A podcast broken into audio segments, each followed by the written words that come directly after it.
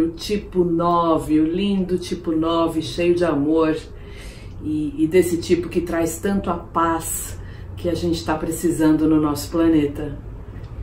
Tipo 9 é da tríade dos instintivos ou corporais, que compreende os tipos 8, 9 e 1. E ali a gente está falando dessa tríade da emoção principal que é a raiva né? E diferentemente do tipo 8, pessoal, como é que age o tipo 9? O tipo 8 ele mostra, né? Ele demonstra a raiva dele. O tipo 9, ele vai negar a raiva.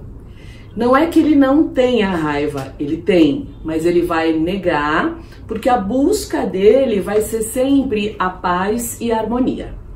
Então, quando a gente fala do tipo 9, a gente fala de alguém que é muito, é especialista em acolher as pessoas, em incluir as pessoas, é alguém que não oscila tanto emocionalmente, que costuma ter uma regularidade maior.